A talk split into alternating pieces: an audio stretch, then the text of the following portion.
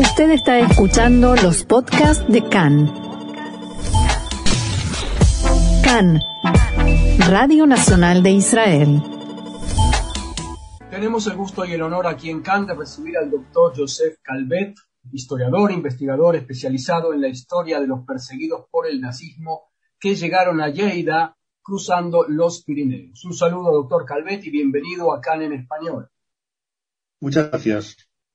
Les contamos a los oyentes que el doctor Calvet es asesor histórico del proyecto Perseguidos y Salvados sobre la recuperación de la memoria del paso de los judíos eh, por los Pirineos, eh, huyendo del nazismo, obviamente, y la pregunta, lo que quiero pedirle en principio es que nos pueda contar brevemente esta historia, que es tan poco conocida. Pues sí, efectivamente, es muy poco conocida, pero hay que decir entre 1939 y 1944 eh, cerca de 5.000 personas eh, judías lograron salvarse, salvar sus vidas, huir del holocausto, cruzando clandestinamente las montañas que separan Francia y el Principado de Andorra de la provincia de Lleida. Eh, ¿Y lo hicieron de qué manera? ¿A pie en general? Eh, con, eh, con, vehículos? ¿Con animales? ¿Hubo gente que los ayudó? ¿Cómo lograron hacer eso? Básicamente estamos hablando que lo hicieron de manera clandestina. Mm, estas personas no tenían documentación, no tenían visados. El gobierno español no daba visados para entrar en España con lo cual tenían que hacerlo, como decía, de manera clandestina, es decir, caminando a través de las montañas. Estamos hablando del Pirineo de Lleida, que está situado para que nuestros oyentes se sitúen en el centro, digamos, de los Pirineos. Es el Pirineo más abrupto, más difícil de cruzar, con eh, pasos de montaña entre 2.500 y 3.000 metros. Por lo tanto, estas personas que huían lo hacían de una manera digamos, épica, dramática en muchos casos, desafiando grandes peligros, los propios eh, peligros intrínsecos del medio físico, eh, los caminos largos, eh, los senderos complicados, en algunos casos, pues, la presencia de nieve, de hielo en buena parte del año, nieves perpetuas en, este, en estas cumbres, y también no hay que obviar, a partir de noviembre de 1942, cuando el ejército nazi ocupa la totalidad del territorio francés, pues la vigilancia alemana. Hasta entonces quien vigilaba estos caminos era la gendarmería francesa que tenía, digamos, una actitud más eh, laxa, pero cuando los eh, nazis eh, se ocupan ya de vigilar los Pirineos, lo hacen de una manera efectiva, con una intención clara de impermeabilizar la cordillera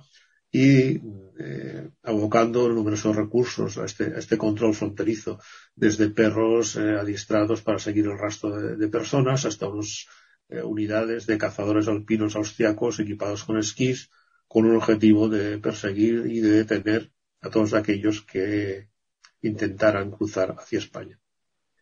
no me quiero imaginar las escenas y las dificultades que tuvieron que atravesar. Se trata de gente que eran todos eh, franceses y de personas que conocían el terreno, que se sabían manejar en una montaña.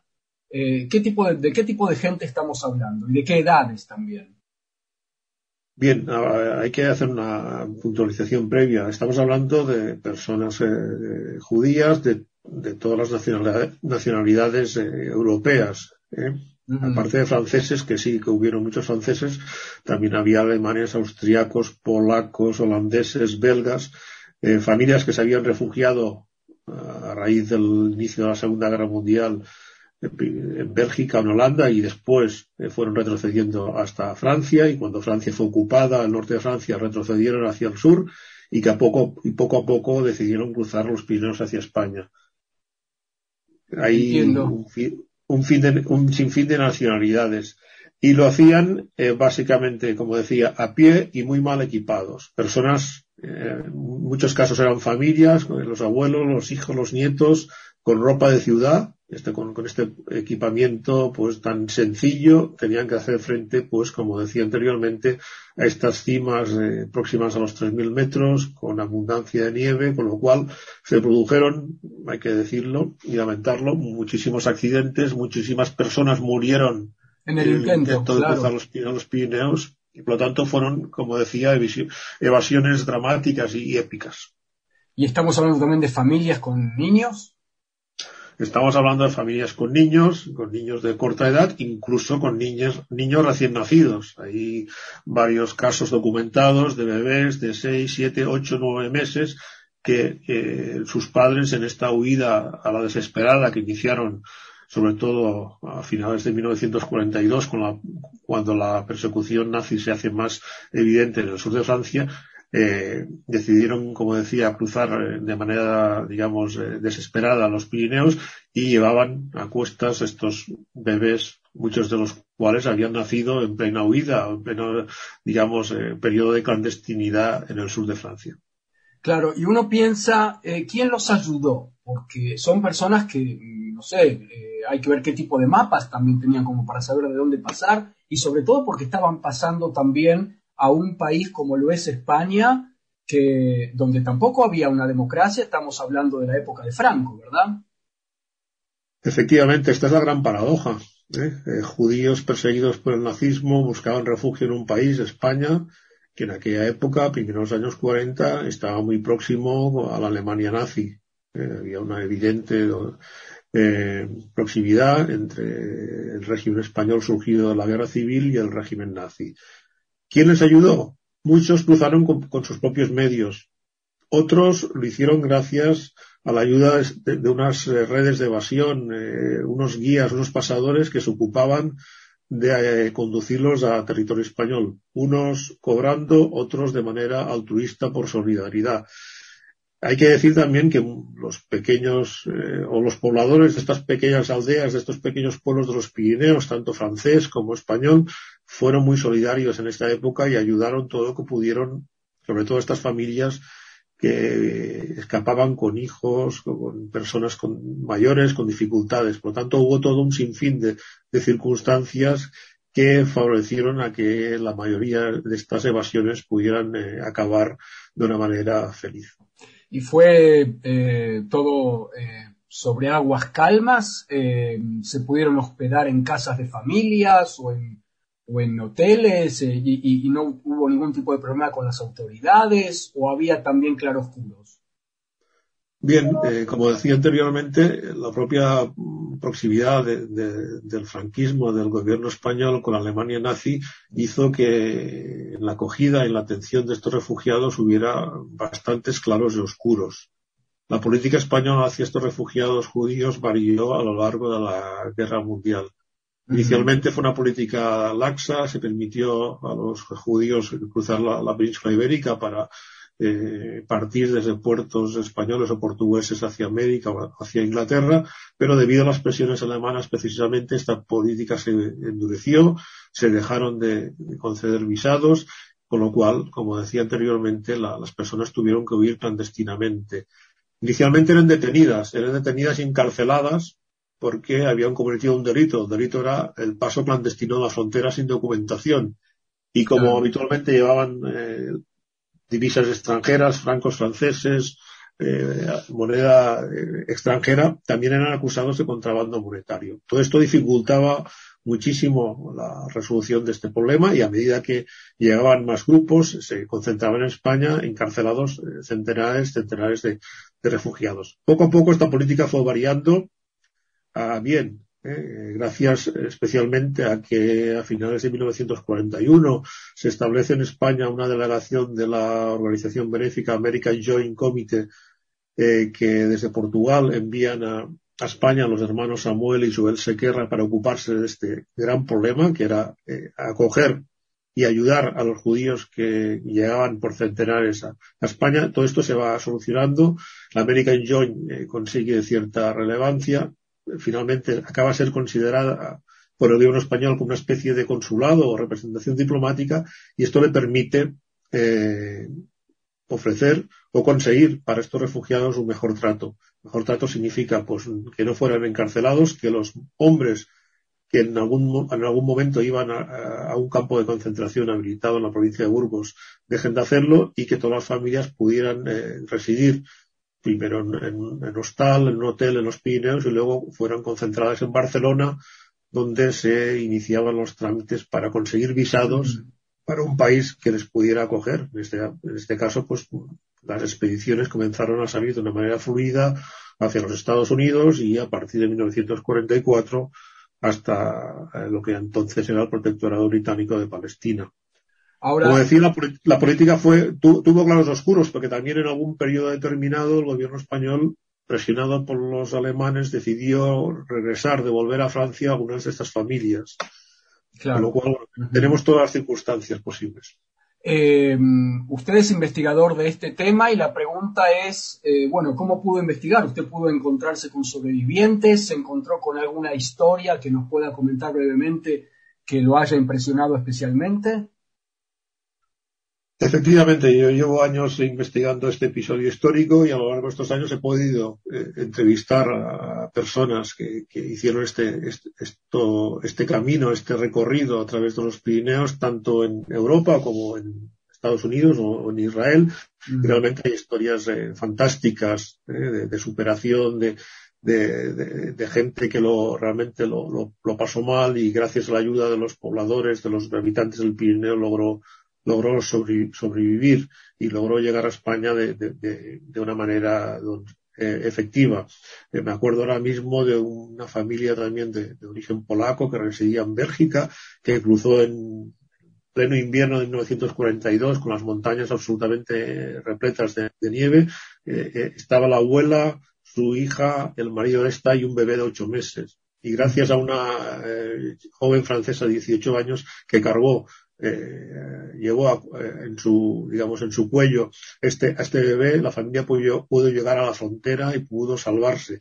En el tramo de descenso, la abuela, que tenía 70 años, sufrió un accidente, la tuvieron que abandonar en una pequeña cueva y gracias también a unos habitantes del pequeño pueblo que, donde llegó en el Pinedo de Lleida, la pudieron rescatar, llevarla con, con el resto de la, de la familia y esta familia, eh, pues un par de años después de, después de estar en España, consiguió visados para emigrar a Canadá, donde se establecieron y donde todavía viven.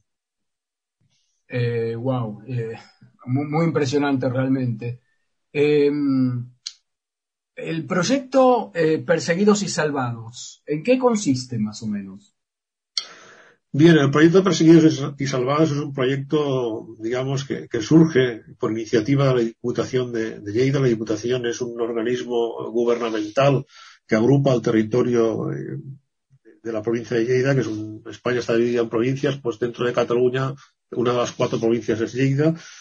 Como decía, esta organización gubernamental, la Diputación, entendió que era oportuno eh, rescatar del olvido este episodio histórico y, hacer algo más, eh, convertir estas rutas, estas rutas que utilizaron tantas y tantas personas, no solo judías, sino también eh, aviadores aliados, jóvenes franceses que querían unirse al ejército aliado en el norte de África, etcétera.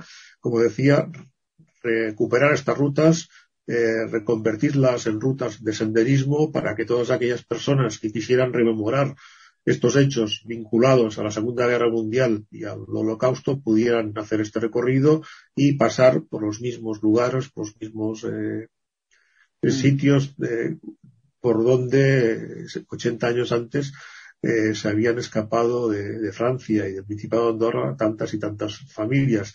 Esto consiste en rescatar de la historia el episodio histórico y señalizar, poner en valor establecer estas rutas y facilitar que todas las personas eh, puedan recorrer estos caminos.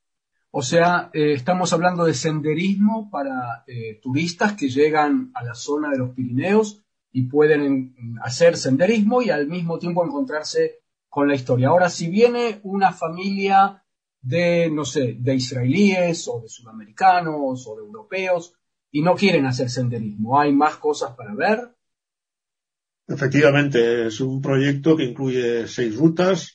Algunas rutas eh, son, eh, digamos, eh, solo aptas para alpinistas, otras rutas para gente que hace senderismo, otras rutas se pueden realizar en vehículo, en vehículo, eh, un vehículo, un turismo, otras en vehículo 4x4, en bicicleta, a caballo, y aparte hay eh, un centro, digamos, de, acogida de visitantes donde se puede, las personas que no quieran andar ni recorrer las rutas con auto o con otros medios, pueden visitar este centro de visitantes, este pequeño museo donde se explica este episodio histórico. Y este pequeño museo está enclavado en un sitio también histórico, en una antigua cárcel, eh, la cárcel que, como decía antes, entre 1940 y 1944 acogió a cerca de 600 judíos de estos que eran detenidos tras cruzar los Pirineos en Sort, un pequeño pueblecito al norte de, la provincia de Lleida. Eh, allí encontrarán eh, en este edificio que se conserva idénticamente y tal como era en los años 40 del siglo XX y donde se explica a través de paneles informativos y diversos documentales eh, este episodio histórico. O sea, tenemos, se han habilitado posibilidades para todos los gustos y para todas las necesidades a los posibles visitantes, tanto andando, como en vehículo 4x4, como las personas que no quieran andar y que sí que quieran eh, profundizar en este tema. Eh, bueno, eh, vamos, a, vamos a hacer la invitación. Antes, yo, a mí me gustaría que nos comente, doctor Calvet, cómo llega usted a este tema. ¿Por qué le interesa en lo personal? Bien, llevo, yo llevo a este tema por un tema casual en el transcurso de una de mis, investigaciones en un archivo, precisamente en SORT, donde ahora acabo de mencionar que está ubicada este pequeño museo, encuentro, eh, consultando la documentación de la cárcel de SORT, unas listas enormes, largas, con una cantidad de nombres de polacos, de americanos, de alemanes, de austriacos, de franceses, holandeses, belgas, que habían sido internados en esta pequeña cárcel. Esto despierta mi curiosidad. No conocía qué hacían estas personas en, en eh, por qué habían llegado, de dónde venían y, como decía, pues eh, despierta la curiosidad del historiador y también de la persona y a partir de aquí comienzo a investigar para saber quiénes eran, de dónde venían, qué hacían en España y dónde fueron después de pasar por España. Y es cuando me encuentro, eh, conozco con detalle que eran huidos de la Segunda Guerra Mundial, que eran huidos del, nazismo, que escapaban algunos del holocausto y que España y la península ibérica fueron el, destino donde se refugiaron como paso previo a su inmigración a un tercer país.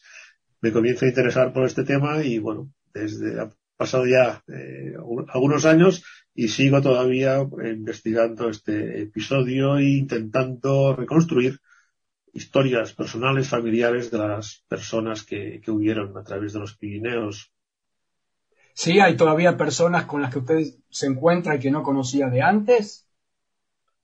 Sí, han pasado ya muchos años, pero todavía, eh, como decía al principio, como muchas, algunas de las personas eran niños, eran bebés o niños de corta edad, todavía podemos encontrar dispersas por todo el mundo, en Estados Unidos, en Canadá, en Israel, muchas, a personas que hicieron este camino, que escaparon junto a sus padres de, del holocausto, del horror, a través de los Pirineos y mi objetivo pues es intentar eh, contactar con ellos y reconstruir juntos este episodio, aunque sea pequeño de sus vidas, pero que es muy importante de, dar a conocer y tenerlo reconstruido.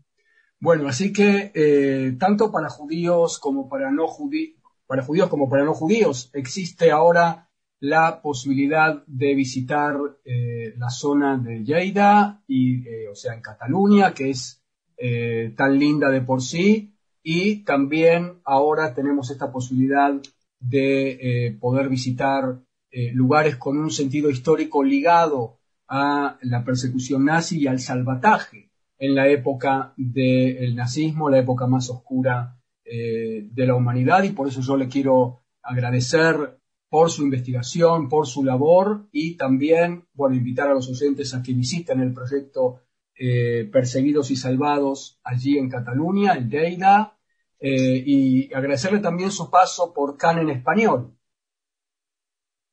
Muchísimas gracias por eh, dar a conocer este, este proyecto y decir a las personas interesadas que pueden obtener más información sobre las rutas y toda la historia que yo les he explicado a través de la página web del Patronato de Turismo de la Diputación de Lleida, eh, www.aralleida.com, donde encontrarán toda la, información precisa para las personas interesadas en venir a disfrutar de, este, de estas rutas que combinan historia, paisajismo y derechos. Y ojalá que nos podamos encontrar allí. Muchísimas gracias y hasta la próxima. Muchas gracias. Shalom, shalom. Shalom, muchísimas gracias.